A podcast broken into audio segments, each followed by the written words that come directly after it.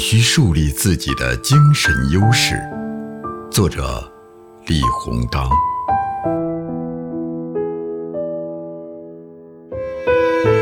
古往今来，不论一人、一团体，还是一国家，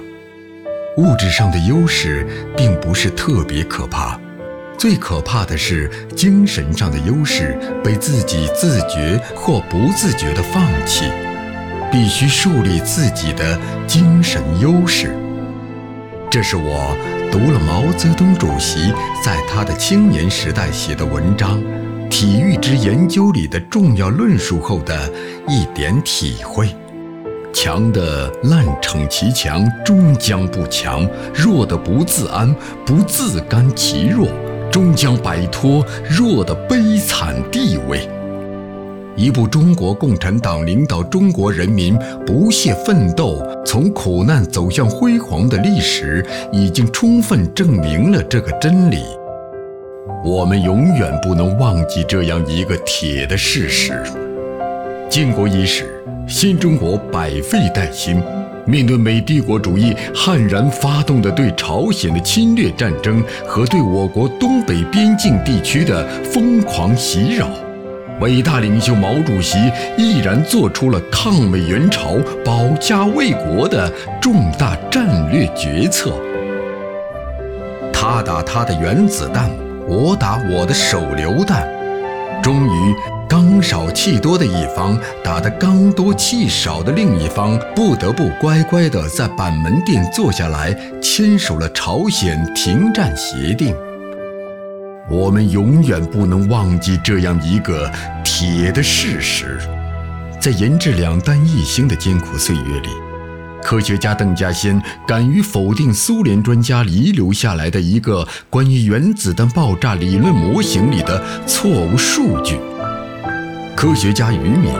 带领团队提出并创立了关于氢弹的不同于国外的具有很大优势的理论模型。我们永远不能忘记这样一个铁的事实：在中国人民决心要把贫油的帽子甩进太平洋的日子里，铁人王进喜的那句“掷地有声，气吞山河”的话语，有条件要上，没有条件，创造条件也要上。以上这些是在中国，再看一下外国。上世纪末，曾经是人类历史上的第一个社会主义国家苏联，为什么轰然解体？这难道跟苏共自己在跟西方资本主义国家的斗争中，没有始终坚持树立自己的精神优势，而主动放弃了精神上的武装，丢了马克思列宁主义这把刀子，这一惨痛事实是可以截然分开的吗？前事不忘后事之师，从毛泽东到邓小平，再到习近平，